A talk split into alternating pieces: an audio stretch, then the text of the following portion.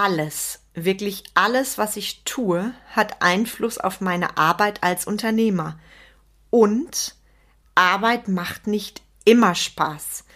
Ein radikal ehrlicher Talk über die Erfolgsgeheimnisse eines mega erfolgreichen jungen Unternehmers. Freu dich auf den Expertentalk. Herzlich willkommen zum Mind Touring Podcast, wo es darum geht, rauszukommen aus dem operativen Hamsterrad, um wieder am und nicht nur im Unternehmen zu arbeiten. Denn nur so lebst du die unternehmerische Freiheit, wegen der du gestartet bist. Und jetzt viel Spaß in dieser Episode.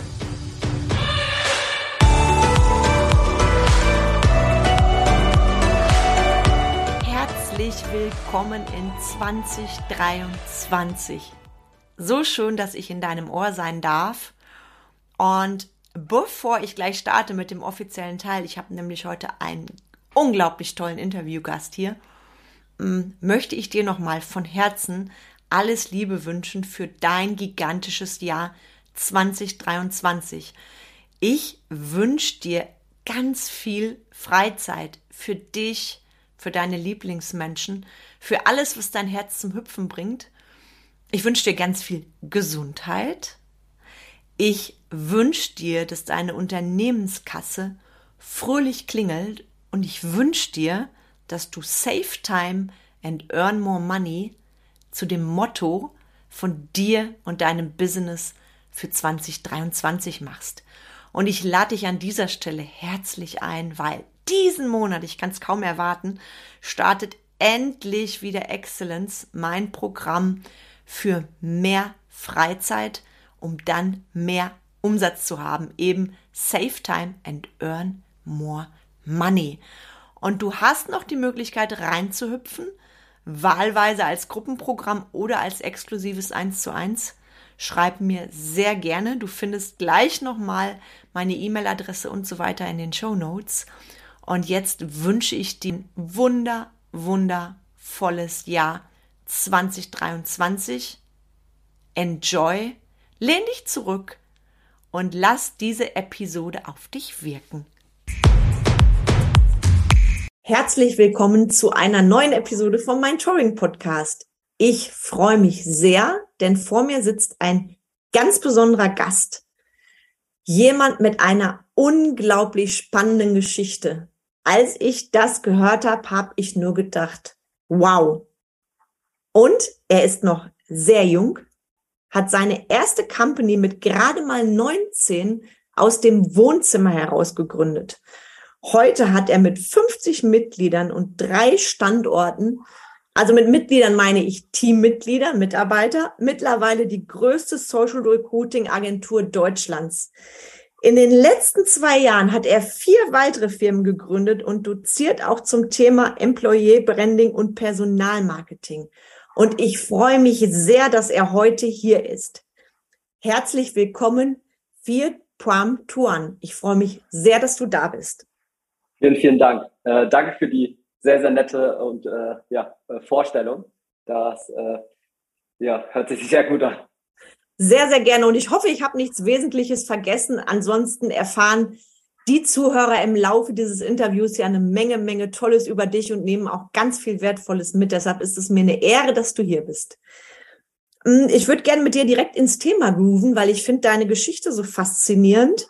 Du hast ja dein Abi quasi abgebrochen, mit 19 auf dem Boden des Freundes geschlafen, also auf dem Wohnzimmerboden und bist heute Unternehmensinhaber mit vier Firmen. Also wow, hol uns mal ab für mich ist das echt crazy shit.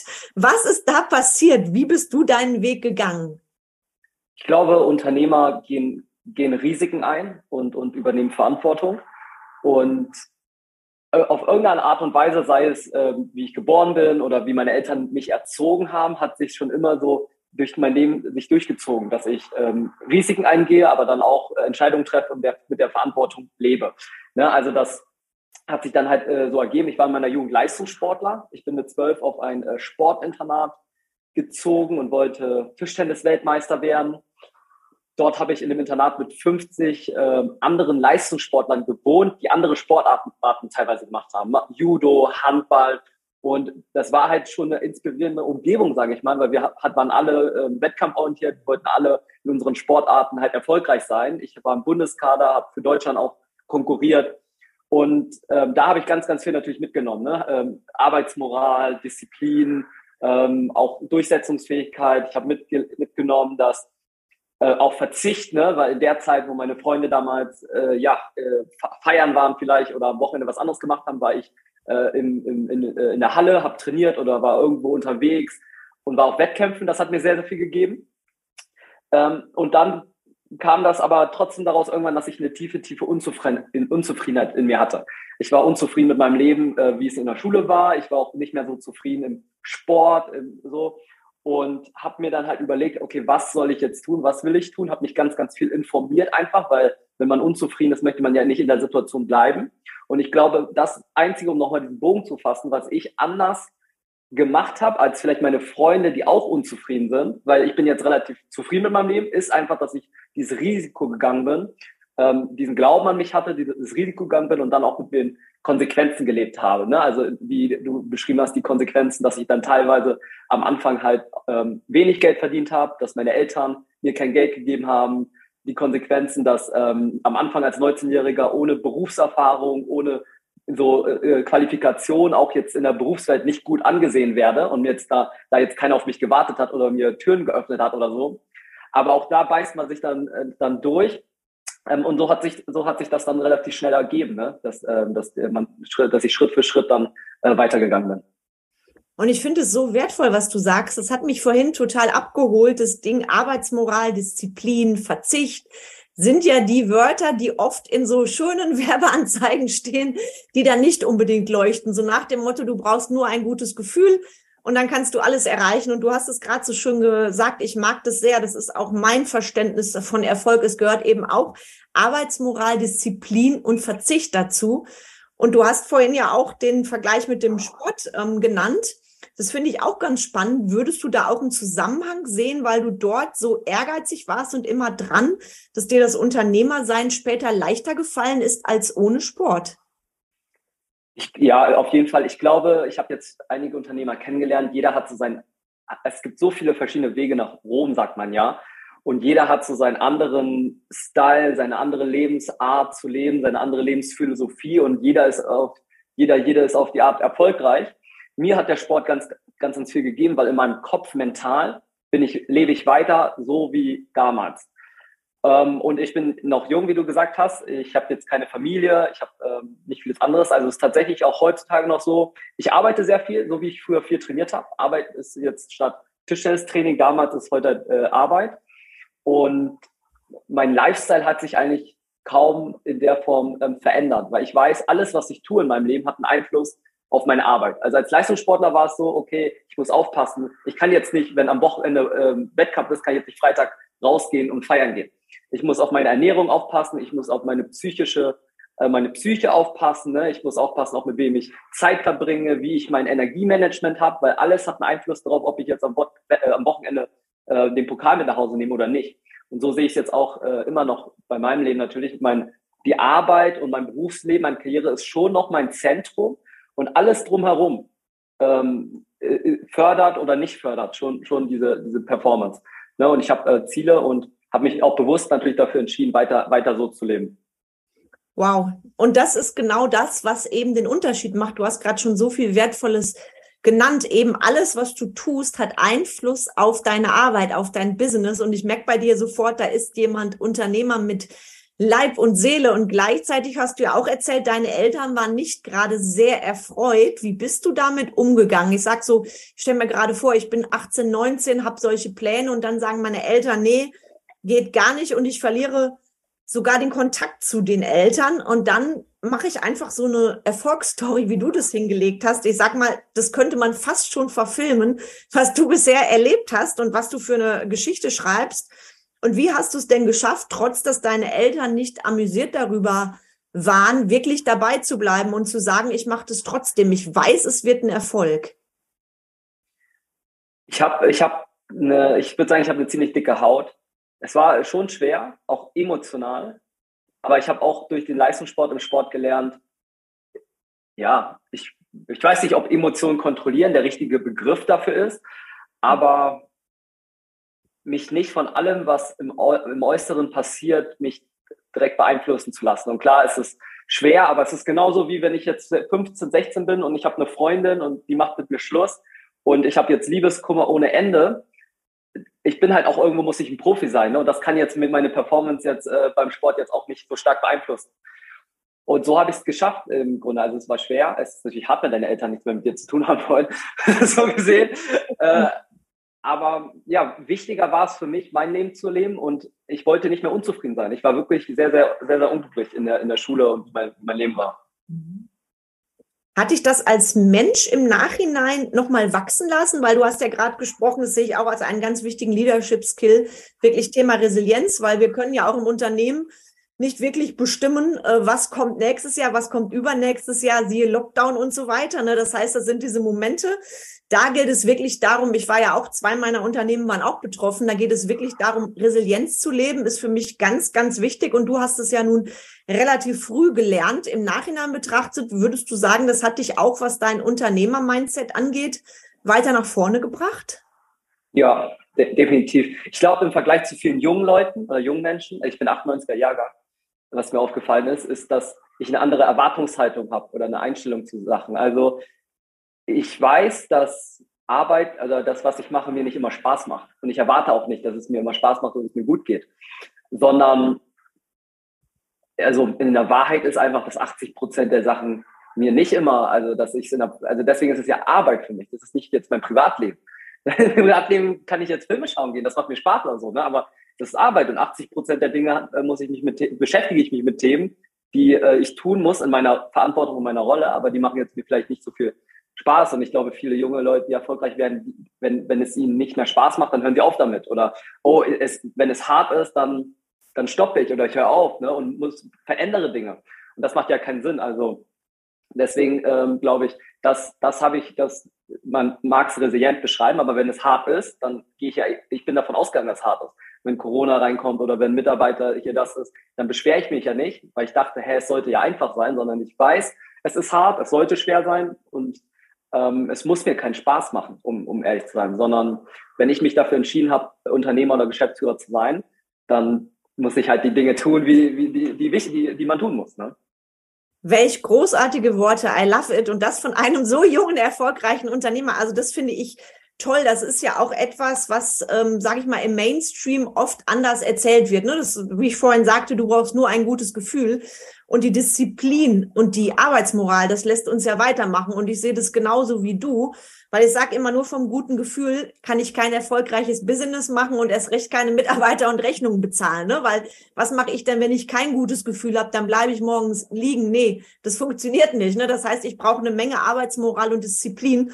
Und deshalb danke ich dir da sehr für deine ehrlichen Worte. Das ist nämlich auch das Ding, was ich sehe, warum es immer noch relativ viele gibt, die nicht wirklich scheitern mit ihrem Business, allerdings aufgeben. Ja, da ist auch kein langer Atem da. Und das, deshalb hast du da gerade für alle Zuhörer auch ganz, ganz wertvolle Wörter gesagt. Und ich sehe das ganz genauso wie du. Und was mich noch interessiert, weil ihr habt ja zu zweit gegründet. Das finde ich nämlich auch sehr spannend, weil ich höre da immer wieder, ja, zu zweit gründen ist toll, weil hat allerdings auch Nachteile. Also was würdest du sagen, wie hast du die Gründung zu zweit erlebt, weil du hast ja einen Geschäftspartner? Genau ich sehe auch bei dir im Hintergrund Teamwork, deswegen ist das ganz wichtig. Ich habe genau. einen Geschäft, Geschäftspartner, der von Anfang an dabei war und ähm, jetzt sind wir fünf, knapp, äh, insgesamt 50 äh, Teammitglieder, Mitarbeiter. Also ist das wirklich ein Gesamterfolg, wo wir jetzt sind, wo wir knapp äh, dieses Jahr bei fünf, fünf Millionen irgendwie Jahresumsatz haben. Dann ist das ein, ein Gesamterfolg und das muss man auch lernen, glaube ich, weil alleine würde ich so solche Zahlen nicht hinbekommen. Ähm, die Frage war am Anfang mit, äh, was war die Frage nochmal? Wie du die Gründung zu zweit erlebt hast. Also da gibt's ja einige, haben mir gesagt, oh, zu zweit würde ich nicht nochmal gründen. Im Nachhinein war es blöd. Ich hätte lieber allein gegründet. Andere sind Feuer und Flamme. Also wie hast du das insgesamt erlebt? Gab's gab's Reibereien so unter euch, dass ihr euch uneinig wart oder war es insgesamt ein harmonischer Prozess? Und du hast ja gerade gesagt, die Umsätze wären allein so nicht wuppbar gewesen. Also gab es da irgendwas, wo du sagst, das würde ich anders machen, wenn ich nochmal gründen würde? Ich äh, habe sie, ich finde Partnerschaften mega. Also gute Partnerschaft, die funktionieren, finde ich, finde ich mega. Ich habe die Gründung mit meinem Geschäftspartner. Ähm, also er hat, er kann Dinge, die ich nicht kann, und ich kann Dinge, die er nicht kann. Und wir haben ein gemeinsames Ziel, eine gemeinsame Vision, wie, wie im Sport gesehen, bei Mannschaftssport. Und das fu funktioniert mega. Und dann gibt es Potenziale, weshalb es nicht funktioniert und scheitert. Und wir hatten das aber nie, äh, wenn ich jetzt drüber nachdenke, wieso nicht. Ähm, also es war nie immer harmonisch, aber die Art, glaube ich, wie wir beide ähm, verstehen, dass das Ergebnis über unseren beiden äh, emotionalen Zuständen ist, hat das dazu geführt, dass es immer funktioniert hat. Das heißt, wenn wir jetzt über Thematik A sprechen und er hat eine Meinung, ich habe eine Meinung, aber meine Ergebnisse in dem Bereich sind einfach besser oder ist mein Zustand, Aufgabenbereich, ähm, da, dann wurde immer klar, okay, wer sollte jetzt äh, in dem Bereich entscheiden oder wer sollte in dem Bereich äh, mehr, mehr, mehr entscheiden. Ähm, gleichzeitig, was ich habe, ist, ich bin bereit als Führungskraft oder als Teammitglied kurzfristig zu verzichten bei bestimmten Dingen. Also das habe ich äh, festgestellt, dass andere das nicht haben. Auch äh, ist okay, wenn wir jetzt beide, ich habe das immer so beschrieben mit, okay, es, wir beide haben Hunger und vorne ist jetzt ein Steak. Ich würde dir jetzt nicht, ich würde jetzt nicht das ganze Steak geben, aber ich würde dir auch nicht das ganze Steak wegnehmen, aber ich würde dir das größere Stück geben, damit, damit wir uns beide jetzt nicht äh, äh, äh, sozusagen verprügeln müssen, wer jetzt dieses Stück bekommt. Ne? Ähm, und das ist so dieses, dieses kleine Teil, okay, ich kann eher verzichten und dann kurzfristig auch mehr. Und da höre ich raus aus dem, was du sagst, ihr seid wirklich One Team, One Dream. Was ja, ja auch gibt, nur genau. Und ich finde es so spannend, weil wir haben ja gerade schon über Durchhaltevermögen gesprochen, dass das ähm, habe ich mir auch, das ist bei mir hängen geblieben, bei, bei allem, was ich von dir gesehen habe. Jemand Junges, der so ein Durchhaltevermögen hat. Und du bezeichnest dich selber ja als All-In-Typen. Also was genau ist für dich All-In und warum bist du so ein All-In-Typ? Okay, All-In-Typ. Ich glaube, ich bin, ich bin, ich, äh, ich, ich bin ein All-In-Typ, weil ich wenn ich eine Sache mache, mache ich sie richtig. Und ich habe in meinem Leben, hat sich herausgestellt, wenn ich versuche, viele Dinge zu machen, kriege ich gar nichts hin.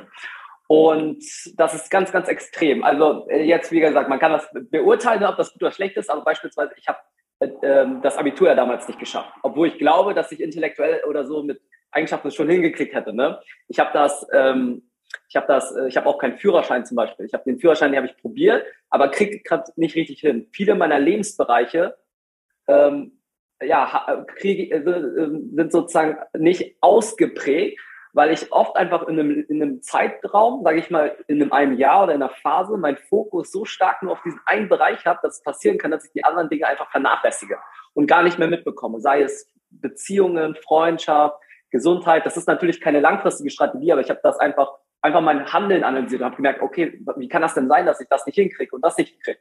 Weil auch als Leistungssportler habe ich nicht, ich war kein halt Hobbysportler und habe fünf Sportarten irgendwie so halb gemacht und äh, viel Abwechslung gehabt, sondern ich habe wirklich ja sieben Jahre lang eine Sportart, jeden Tag nur dieses eine gemacht, diesen sechs Stunden in der Halle nur diesen Ball angeguckt ne? und äh, nichts anderes gemacht. Und äh, da, daraus habe ich es auch gelernt. Der Spaß ging natürlich runter. Aber mir hat es Spaß gemacht zu konkurrieren und, und Pokale und so zu holen. Und deswegen bezeichne ich mich als All-In-Typ, weil ich halt nicht, äh, es nicht hinkriege, viele Dinge gleichzeitig irgendwie so zu machen. Aber diese eine Sache kriege ich sehr, ziemlich gut hin. Oh, du sprichst mir aus der Seele, wird, weil ich habe das jetzt noch auf einem meiner Seminare gesagt. Das Thema Multitasking bedeutet für mich nämlich, ich vermassel mehrere Dinge auf einmal. ich, äh, vor zwölf Jahren, als ich ins Unternehmertum gegangen bin, da galt das als schick. Also wirklich jeder sagte, oh, Multitasking. Und ich habe für mich ganz schnell festgestellt, das geht nicht auf. Also ich sage wirklich Monotasking. Das ist wirklich ähm, das, was dir auch den Erfolg bringt. Ne? Und wie du eine Sache machst, so machst du alle. Und das hast du gerade noch mal sehr schön erklärt. Und das ist für mich auch wirklich all in gehen. Und ich wette, du bist verdammt oft im Flow bei allem, was du tust. So kommt es zumindest gerade bei mir rüber. Ja, Flow ist auch ein wichtiger Zustand. Ja, absolut. Ich liebe es. Und was ist dein Geheimtipp für andere Menschen, die ein Start-up machen wollen, die eine tolle Idee haben, so ganz spontan? Was ist so der eine Geheimtipp, den du rausgeben würdest, was du sagst, das war im Nachhinein das Ding, warum ich eben Erfolg, heute erfolgreicher bin als andere? Ich habe dieses Jahr, die letzten ein, zwei Jahre, äh, vier weitere Firmen gegründet. Und das sind keine Firmen, die, das sind äh, Bootstrap-Firmen, also Firmen, die aus ihrem eigenen Kapital heraus wachsen. Wir haben keine, äh, das ist kein Startup, wir haben keine Wagniskapitalgeber oder ähnliches. Und das sind einfach ganz normale Dienstleistungen, Dienstleistungsgeschäft, B2B. Äh, diese vier anderen sind es auch, weil wir bei Social Native sind es auch. Und der Tipp für Gründer, sage ich mal, die genau auch sowas machen wollen, B2B, Bootstrap, äh, selbstfinanziert, ähm, Dienstleistungsgeschäft ist es, sich wohl damit zu fühlen, auch ähm, ja, ein, als Identität den Verkäufer zu haben.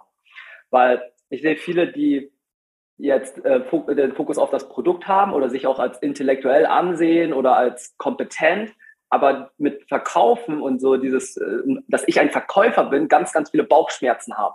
Aber das ist halt am Ende des Tages so. Ich bin der, ich, ich der Gründer, ich verkaufe meine Firma, ich verkaufe das Produkt, ich vermarkte mich, ich muss äh, mich wohl damit fühlen, weil vor allem am Anfang, wenn wenn ich nicht ähm, verkaufe und sage, wie gut wir sind und losgehe und Kunden hole, dann tut das ja keiner für mich, ne? Oder äh, und von uns schwärme, ne? Das tut ja keiner. Und ich sehe einfach viele, die damit richtig so emotionale Bauchschmerzen haben, die sagen, oh nee, das ist dreckig, das ist, schmierig, ich möchte, dass Kunden zu mir kommen, ich möchte die nicht überreden. Und das ist ganz, ganz schwierig, weil das ist, glaube ich, wirklich ein Glaubenssatz, weshalb man nicht dann nicht, nicht kommt, ne? Weil wenn ich niemanden überzeugen konnte, bei mir zu kaufen, kann ich danach nicht zeigen, wie gut, kompetent und, und so ich bin.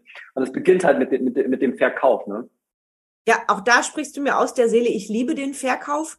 Und mein persönliches Motto ist, als Unternehmerin stehe ich immer auf der Bühne. Ja, ich verkaufe immer mhm verkaufe mich gegenüber Kunden, gegenüber Mitarbeitern. Also deshalb, ich habe für mich dieses, was manche haben, dieses Negative komplett rausgenommen. Ne? Also das ist ja eben das Ding, weil ohne Verkauf habe ich keine Umsätze, habe ich keine Mitarbeiter. Und von daher hast du das sehr, sehr sympathisch gesagt. Und das ist natürlich auch etwas, was gerade Start-ups, glaube ich, von Anfang an viel mehr mitnehmen dürfen. Ne? Im stillen Kämmerlein wird halt niemand auf dich aufmerksam. Und deshalb würde ich da jetzt gerne auch in, in dein Spezialgebiet reingrooven, weil ich finde es so toll. Ihr helft ja Arbeitgebern, geeignetes Personal zu finden und das auf absolut professionelle Art und Weise. Und ich will da gar nichts erzählen, weil das kannst du viel besser als ich. Also wie genau funktioniert das? Wenn jetzt jemand sagt, boah, ich finde gerade so schlecht Personal und ich bin echt verzweifelt, es ist zum Haare raufen und der ruft dich an. Also hol uns gern mal ab. Wie unterstützt ihr andere Unternehmer, Unternehmerinnen? Ja. Erstmal, wie es vielleicht entstanden ist vor fünf Jahren. Als Unternehmer suchte ich mir große, große Probleme und habe dann so ein bisschen recherchiert und das Ganze auch. Und auf dieses große Problem, wo ich aufmerksam geworden bin, ist Fachkräftemangel und Azubi-Mangel. Es gibt mehr offene Stellen, als es qualifiziert oder als generell äh, Personal gibt, die qualifiziert wären, äh, in diese Jobs reinzugehen. Ähm, aus verschiedensten Gründen, ne? demografischer Wandel und so. Und was wir tun ähm, oder warum unsere Methode funktioniert, ist erstens, weil wir einen Fokus auf die Arbeitgeberstrategie erstmal legen. Das heißt, wir gehen hin und verstehen, okay, bist du ein attraktiver Arbeitgeber? Welche Gründe gibt es für bei dir zu arbeiten? Ne? Ähm, wie ist es im Vergleich zum, zum Wettbewerb? Was sind so, was sind deine Werte als als Arbeitgeber und das Ganze. Davon brauchen wir erstmal ein gutes Verständnis, weil der Fakt ist, wenn ich kein attraktiver Arbeitgeber bin, dann äh, werde ich auch keine Mitarbeiter finden, weil auch wenn sie bei mir sind oder zu mir kommen, äh, würden sie auch wieder gehen, wenn sie merken, okay, das ist ja gar nicht gut, ne? Und der Druck steigt, weil es, äh, weil Fachkräftemangel da ist. Viele Unternehmen beschäftigen sich auch damit, wie werde ich attraktiver und äh, wenn äh, man attraktiver wird und äh, wenn andere attraktiver werden und ich selbst nicht, werde ich meine Mitarbeiter vielleicht nicht halten können oder nicht neu gewinnen. So, das ist erstmal Punkt eins. Punkt zwei ist, ich muss sichtbar werden. Ich muss sichtbar werden auf den richtigen Plattformen, also da, wo meine Mitarbeiter, äh, wo meine potenzielle Mitarbeiter sind. Und wir haben uns auf Social Media fokussiert. Erstens, weil vor vier, fünf Jahren kaum jemand das gemacht hat. Und zweitens, Facebook, Instagram, TikTok, dort erreichen wir passive Kandidaten. Das sind die Menschen, die in einem Beschäftigungsverhältnis sind, die gerade woanders arbeiten, bei meinem Mitbewerber arbeiten oder ganz woanders und die leicht unzufrieden sind. Die gehen noch nicht auf äh, Jobportale oder in schauen in der Zeitung und bewerben sich aktiv, würden aber ähm, sich ein neues Jobangebot anhören, passive Kandidaten. Und die wollen wir erreichen. Und wie erreichen wir sie?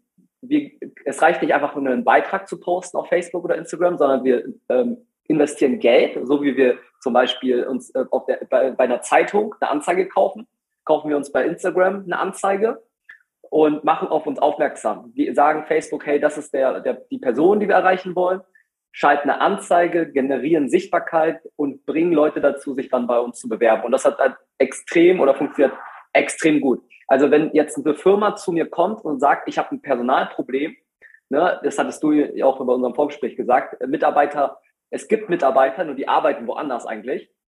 So, und herauszufinden, okay, ähm, warum findest du keine? Bist du nicht attraktiv? Bist du nicht sichtbar? Ist dein Prozess nicht äh, gut genug? Ähm, oder ne, Prozess heißt, die bewerben sich bei dir, aber du verlierst sie im Prozess, weil äh, du nicht schnell genug bist oder, oder ähnliches.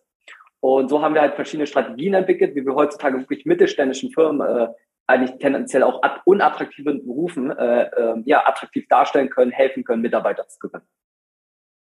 Ganz großartig. Und das hatte ich ja auch, wir hatten also vorher ja ein kleines Vorgespräch, wir beiden, deshalb hatte ich da zu dir auch gesagt, das ergänzt sich so wunderbar zu meiner Arbeit, weil mit mir arbeiten Menschen ja auch in puncto Mitarbeiterführung zusammen oder auch Thema Selbstführung. Und ganz oft höre ich, ich finde keine geeigneten Mitarbeiter. Ne? Und wenn ich dann nachfrage, okay, welche Werte soll dein Mitarbeiter haben? Und für welche Werte steht dein Unternehmen? Wie ist deine Unternehmens-DNA?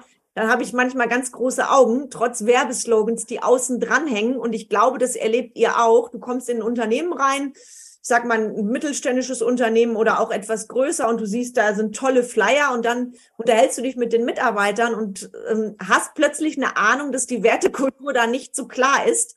Und deshalb finde ja. ich eure Arbeit so wertvoll, wirklich auch zu schauen, wie kann ich das mit Werbeanzeigen, zum Beispiel Facebook Ads, auch darstellen. Und machen wir uns nichts vor, wie früher, eine Anzeige in der Zeitung schalten und ich habe Bewerber, das funktioniert einfach nicht mehr. Und ich vermute auch mal, es ist ja für eure Kunden eine relativ schnelle Möglichkeit, auch an geeignetes Personal zu kommen. Ich habe da gelesen, dass ihr da relativ coole Erfolgsquoten habt. Also mal angenommen, da ist jetzt jemand und sagt, ich brauche händeringend Mitarbeiter. Äh, ihr habt den am Telefon. Was würdest du sagen? Wie lange ist der Weg dann oder, oder welch, mit welcher Zeit darf der diejenige rechnen, bis ihr die ersten Bewerber quasi da habt? Also gibt es da eine grobe Zeitangabe, weil viel suchen ja aktuell wirklich händeringend. Ne? Also wenn er anruft und an dem Tag noch kauft ne, und, und sagt, okay, wir können starten und intern geht's los, dann sind das irgendwas zwischen sechs bis acht Wochen, ne, wo er die, bis er die erste Bewerbung äh, drin hat. Ne, weil in der Regel gehen wir auch hin zum Kunden und drehen auch ein Recruiting-Video, um echte Mitarbeiter sprechen zu lassen, geben einen Einblick in die Firma, können mit einem Video Emotionen oder auch Werte durch äh, Stimmung, durch Musik oder durch gesprochenes Wort transportieren sozusagen.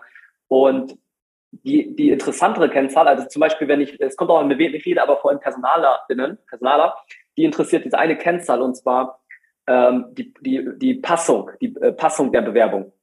Das heißt, sie äh, stellen fest, sie müssen mit viel weniger Personen sprechen und die Qualität, also die Personen, die dann passen, ist viel, viel höher, weil natürlich durch ein Video, durch einen bestimmten Qualifizierungsprozess man schon sicherstellt eher, dass er auch zur Unternehmenskultur ähm, passt oder dass die schon wissen, wo bewerbe ich mich? Weil das, das, das Problem, sage ich mal, mit Indeed oder Stepstone ist, dort sehe ich nur den Namen. Und ich sehe nichts von der Firma und ich bewerbe mich jetzt da jetzt bei zehn Firmen. Wenn ich aber zum Beispiel ein Unternehmensvideo sehe oder ich sehe Mitarbeiter und ich sehe Einblicke auf der Karriereseite noch, dann kann der Bewerber im Vorhinein schon eigentlich so eine halbe Kauf, also eine halbe Entscheidung treffen. Oh ja, das sieht gut aus, da will ich arbeiten. Oder er sagt, nee, das passt mir eigentlich gar nicht, das sieht gar nicht attraktiv für mich aus und sagt schon, geht von vornherein äh, äh, zu nicht, äh, bewirbt sich nicht. Ne? Also Personalmarketing hat auch einen bestimmten Qualifizierungsprozess sozusagen, dass die Qualität, die sich dann bewerben, viel, viel öfter, äh, öfter höher ist. Ja, und ich finde es so spannend, weil ihr helft ja den Kunden wirklich auch zur Arbeitgebermarke zu werden.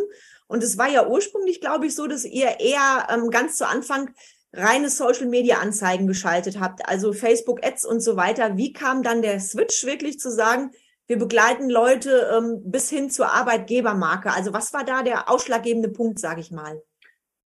Der ausschlaggebende Punkt war, dass wir letztes Jahr festgestellt haben, dass die Kampagnen weniger gut funktioniert haben. Also wir messen ja unsere Kundenergebnisse und die ähm, ja, die, die, die Kampagnen-Performance, die Kampagnenleistung und wir haben einfach festgestellt, dass die sinkt. Und die sinkt aus einem bestimmten Grund. Die sinkt, weil auch äh, Facebook, Instagram nur ein Marktplatz ist von Angebot und Nachfrage. Und wenn mehr Leute auf diesen Plattformen Anzeigen schalten, mehr Leute Recruiting-Anzeigen schalten, dann gehen die Preise hoch. Es wird schwieriger, sich zu differenzieren, wenn ähm, ein Bewerber nicht mehr nur zwei Anzeigen sieht, sondern auf einmal 20. Die Konkurrenz wird höher. Und einfach um dem entgegenzuwirken, dass einfach am Ende des Tages wollen unsere Kunden Einstellung, that's it. Die buchen uns, weil sie wollen Leute finden, die zu ihnen passen. Und das ist ja unser Leistungsversprechen, mussten wir sozusagen unser Angebot einfach anpassen. Da haben wir uns gefragt, warum, was unterscheidet jetzt diese Kampagne, die funktioniert für den Kunden und für den Kunden nicht, obwohl wir die gleiche Position suchen, gleiche, äh, gleich, gleiches, gleicher, äh, gleiche Industrie im Grunde. Und dann ist es einfach, weil diese Firma, die ist schon bekannt und die hat eine Arbeitgebermarke schon. Und wenn man äh, dann schaut, dann hat man ein besseres Bild so und man hat das Gefühl, okay, die ist auch klar, wer der, was, wie die DNA ist, wie du beschrieben hast. Und bei der anderen Firma findet man halt eigentlich nichts und man kennt sie auch nicht. Und das war dann halt dieser, dieser Punkt, was, warum wir gesagt haben, okay, wir müssen eigentlich jeder Firma auch dabei unterstützen, um weiter die Ergebnisse sicherzustellen. Und das ist für mich echtes Unternehmer-Mindset, ne? Nicht zu sagen, oje, oje, was mache ich jetzt? Jetzt ist so viel Konkurrenz da, so viel Mitbewerber, so viel Marktbegleiter, sondern wirklich zu sagen, was bedeutet das konkret? Wie können wir unsere Kunden besser abholen? Also perfekt umgesetzt an diesem Beispiel. Und ich weiß ja auch, ihr habt noch ganz, ganz große Visionen auch fürs nächste Jahr. Also verrat uns gern mal mehr. Was ist eure Vision für 2023? Und du hast ja schon Großartiges geschaffen. Also was ist die Vision für nächstes Jahr? Wenn du uns da schon mal was verrätst. ja, ähm, die Vision fürs nächste Jahr ist im Grunde auch, weshalb wir die Firmen gegründet haben, ist, dass wir einfach unseren Kunden noch mehr helfen wollen. Auf der einen Seite. Ne? Wirtschaftlich gesehen möchten wir, also fangen wir wirtschaftlich gesehen an. Die höchsten Kosten, die wir als, die ich habe, sind ähm, in dem Prozess die Akquisitionskosten für einen Kunden.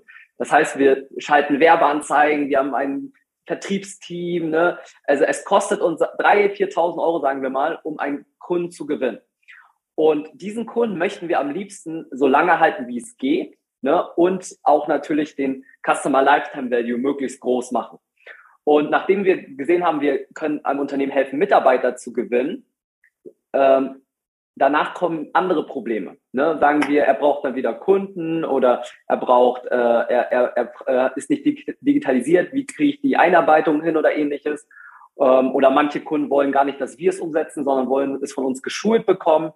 Also das ist so ein bisschen die Vision vom, vom nächsten Jahr. Wir möchten einmal natürlich unsere, unsere Dienstleistung ähm, natürlich besser machen, mehr Kunden helfen, aber vor allem, indem wir einfach mehr, mehr Service noch bieten können dem einen Kunden, ne? indem wir aus verschiedenen Bereichen ihnen noch helfen können. Weil das Schlimmste, also mein Unternehmerblut, äh, mein, mein, mein Unternehmerherz blutet, wenn ich sehe, wir, wir gewinnen einen Kunden, helfen ihm zwei Mitarbeiter zu gewinnen und er kündigt äh, oder er hört auf. Ne? Also ja, wir, ich habe zwei Leute gefunden, das passt. Nach drei Monaten hört er auf und äh, ja, dann, dann ist es nicht mehr, weil wir spielen ja hier für die, es muss ja langfristig sein. Und mein Modell, also das Agenturmodell, wir wachsen nur, wenn Kunden zufrieden sind und auch bleiben. Weil ähm, wir, wir wachsen durch Bestandskunden, ne? also bei, beim Kunden bleiben, weil wir haben ja Rechnung monatlich zu zahlen und wenn wir jeden Monat immer wieder die Summe an Neukunden reinholen müssten, dann würde das ganze Modell nicht, nicht funktionieren. Hashtag Qualität höre ich da bei allem, was du sagst, ganz groß heraus, finde ich ganz, ganz großartig und auch, was du sagtest, wirklich den Kunden noch mehr Service zu bieten ne? und da die Vision auch weiter zu spinnen und nicht zu sagen, wir sind jetzt schon, ich sag mal, die Besten am Markt, weil das habe ich bei anderen Unternehmen erlebt, dass der Schuss dann auf einmal nach hinten losgeht. Und jetzt hast du ja eine großartige Vision. Wie machst du das oder wie macht ihr das, wenn ihr zu zweit seid, quasi die, die Gründer, sage ich mal, und ihr habt diese Vision? Wie sorgt ihr dafür, dass das auch Hand und Fuß bekommt? Weil ich bekomme das immer wieder mit, dass Unternehmer tolle Visionen haben und dann höre ich irgendwann nichts mehr davon. Also wie sorgt ihr dafür, dass die Vision auf die Straße kommt? Ähm, das Wort woran ich denke, ist äh, im Grunde wieder eins hinter dir ist, äh, aber nur ein Teil davon ist das Team. Also das, das, das Team ist so, so entscheidend. Also ich, also auf die Frage habe ich selber nicht so eine krasse Antwort, ne? sondern das ist ein Work in Progress. Äh, weil das, ich weiß, das ist die größte Baustelle, weil je größer wir werden, desto mehr Dinge wir anfassen und machen, desto weniger abhängig ist es von mir oder meiner reinen Arbeitsleistung. Das heißt, der größte Erfolgsfaktor ist, okay, wie gut sind meine Teammitglieder?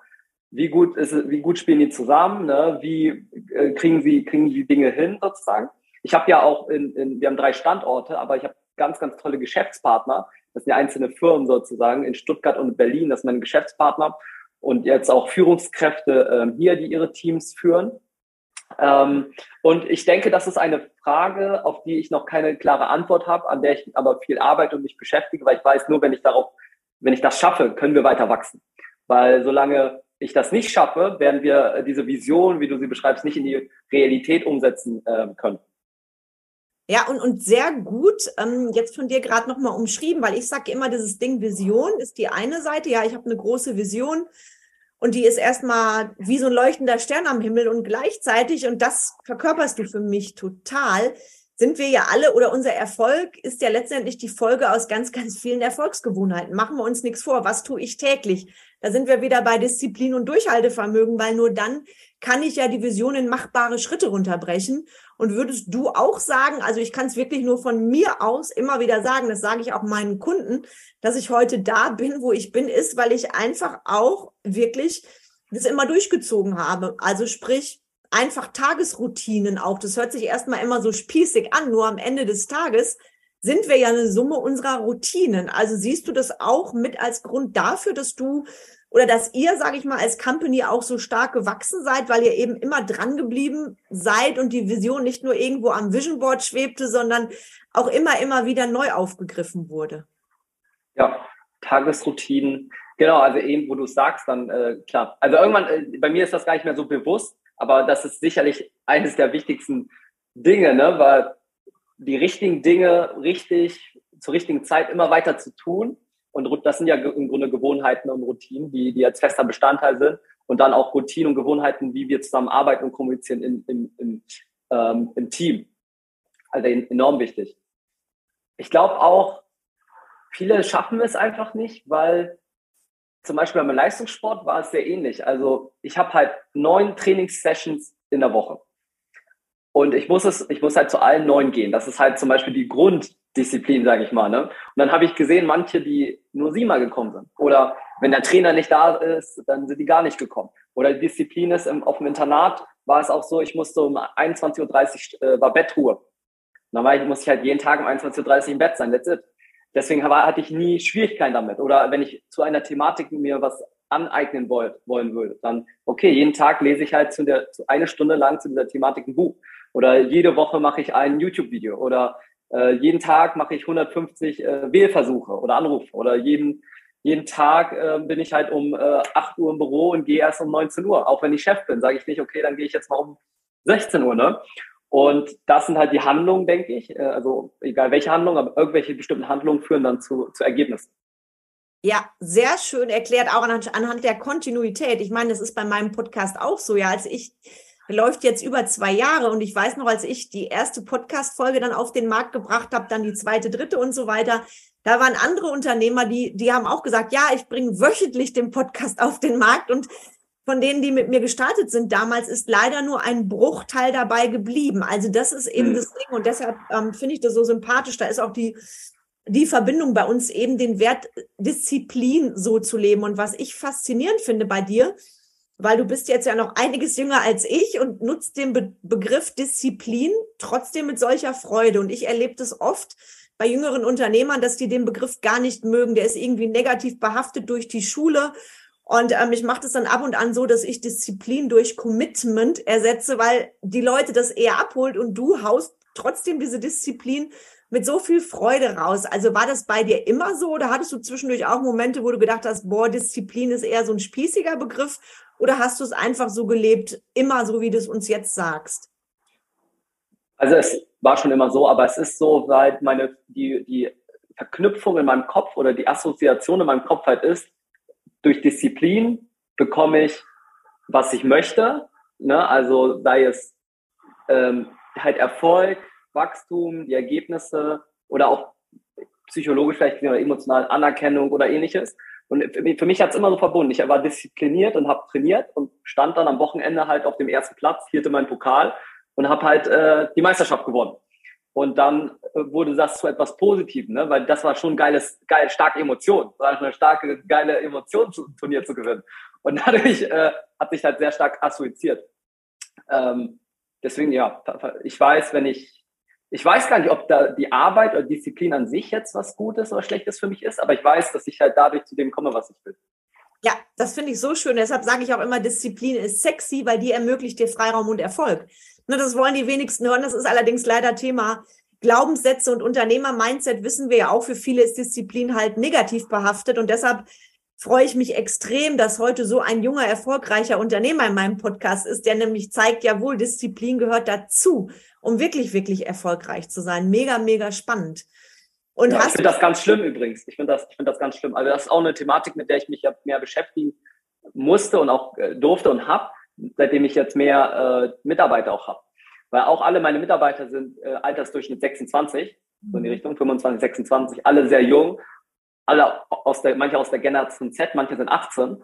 Und ich als Führungskraft habe ja auch irgendwo die Aufgabe, wenn ich sie führen möchte, zu verstehen, okay, wer sind sie, wie sind sie, und dann habe ich natürlich ganz, ganz viele Dinge mitbekommen, ähnlich wie du gesagt hast, dass Disziplin gar nicht sexy ist, die natürlich gar nicht mein Weltbild sind. Aber ich habe dadurch ganz viel auch mitgenommen und gelernt und mich und gefragt, hey, woher, woher kommt das? Ne? Wie, wieso haben die einen damit so krass Probleme mit dem und mit dem anderen und finden, ihr Weltbild ist so. Und das finde ich ganz schade im Schulsystem oder in, wie wir aufgewachsen werden, dass das wohl irgendwie systematisch vielleicht oder auf eine bestimmte Art und Weise wir halt nicht so verbunden werden, wie dass Disziplin Spaß macht oder das Lernen Spaß macht und solche Dinge.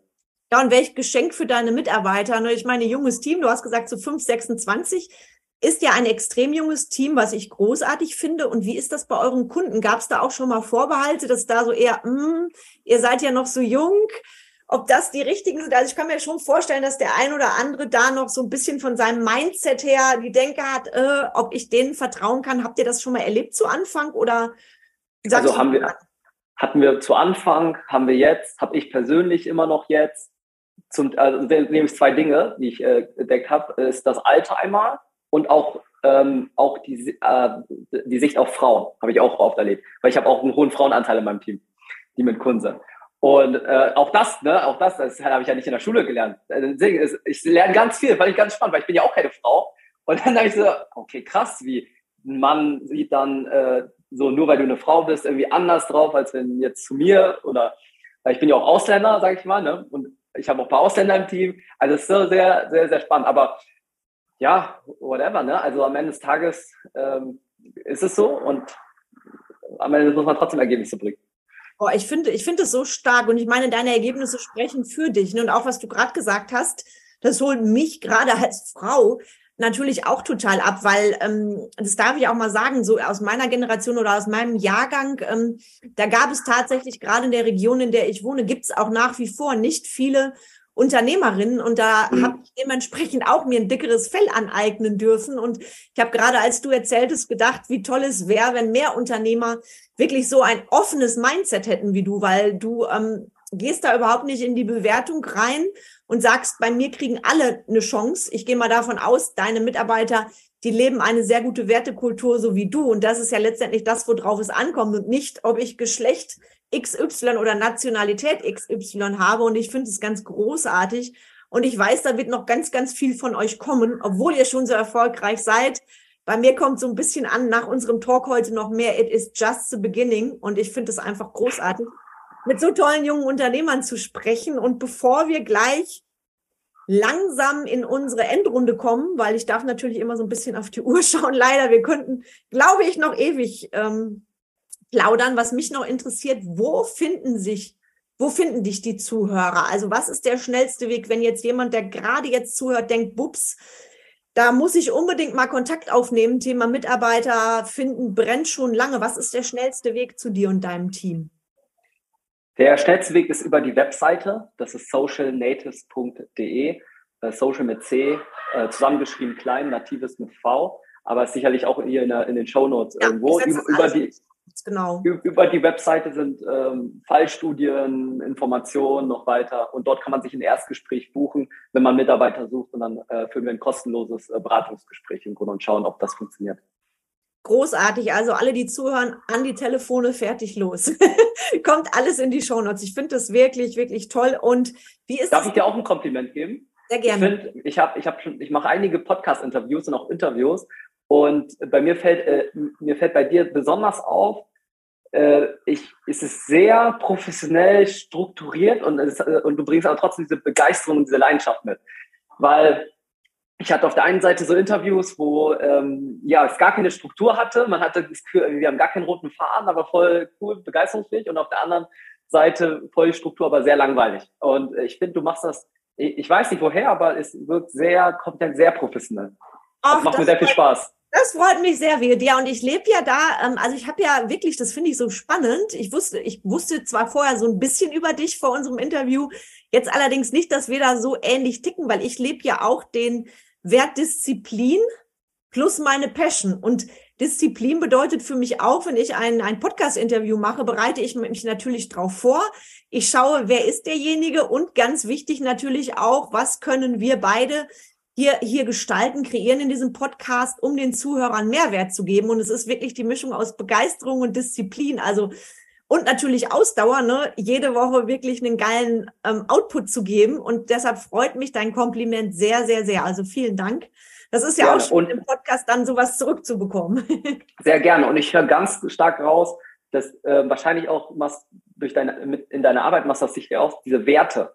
Und dass du ganz klar hast, hast ja auch gerade beantwortet, so welche Werte du hast und aus diesen Werten dann dieses Verhalten kommt, ne? Und, äh, und du deswegen ähm, auch wahrscheinlich deinen Kunden dabei hilfst, erstmal Klarheit darüber zu haben. Ne? Und äh, das ist eine sehr, sehr wertvolle Arbeit, würde ich sagen. Dadurch wird vieles besser.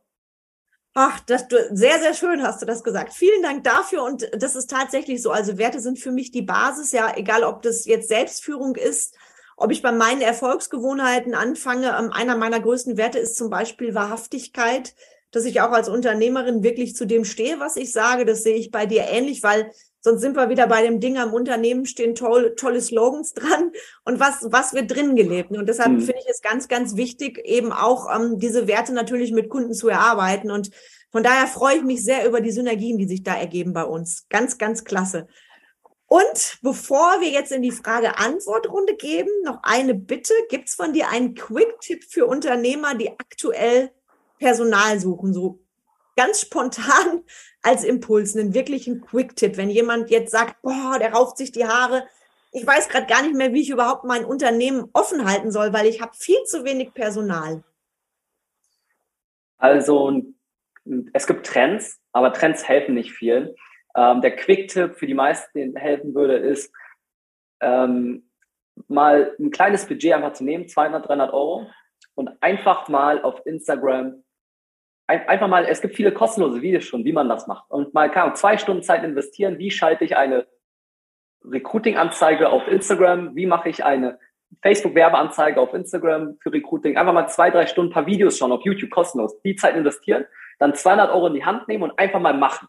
Weil am Ende, äh, wie gesagt, auch als Unternehmer oder Geschäftsführer, wenn Leute das zuhören, muss manchmal Risiken gehen und wenn du nicht direkt so eine Agentur wie uns beauftragen willst, einfach mal machen, bisschen investieren und es wird funktionieren. Und ich, äh, das, das, ich sehe das bei ganz vielen unserer Kunden.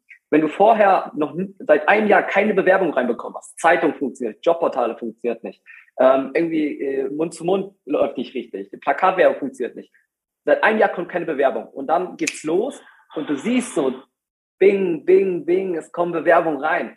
Und dann geht, geht Hoffnung wieder los. Und okay, jetzt geht's wieder los. Das ist wirklich, das ist der Quick-Tipp. Einfach starten, einfach machen. Social Media Recruiting funktioniert. Boah, ganz wertvoller Tipp. Und genau das ist es wirklich erstmal einen kleinen Schritt machen. Ich bin eh ein Riesenfan von Babyschritten. Ne? Da sind wir auch wieder beim Thema, die mache ich kontinuierlich. Und deshalb hast du da jetzt natürlich auch ein echtes Geschenk rausgegeben für alle, die zuhören. Also vielen, vielen Dank dafür. Und bevor wir gleich diesen tollen Talk schließen, habe ich noch eine kleine Frage-Antwort-Runde für dich. Bitte ganz spontan antworten, einfach so, was dein erster Impuls ist. Und wenn du bereit bist, dann würde ich gerne loslegen. Bin bereit. Super. Werte sind äh, essentiell. Dein Lieblingsessen? Äh, Steak. Die neue Unternehmergeneration ist mutig. Früher Vogel oder Nachtmensch? Früher Vogel. Das Leben ist schön. Dein schönster Urlaub? Äh, Habe ich noch nie gemacht. Carmen Breuer-Menzel ist äh, professionell. Was war das Erste, an das du heute Morgen gedacht hast? Hm, Welche Termine habe ich heute? Leadership bedeutet äh, Einfluss haben. Die Zukunft wird äh, groß. Ach, wird so schön. Ich danke dir sehr. Es war mir eine unfassbare Ehre, dich heute im Podcast zu haben. Und ich weiß, wir werden noch ganz viel von dir hören. Wer weiß, was da noch alles kommt, was wir auch mal zusammen als Projekt wuppen können. Also ich bin einfach mega gespannt. Ähm, hat mir eine Riesenfreude bereitet und allen Zuhörern danke ich sehr fürs Zuhören. Empfehlung von mir. Hört euch die Folge gerne nochmal an.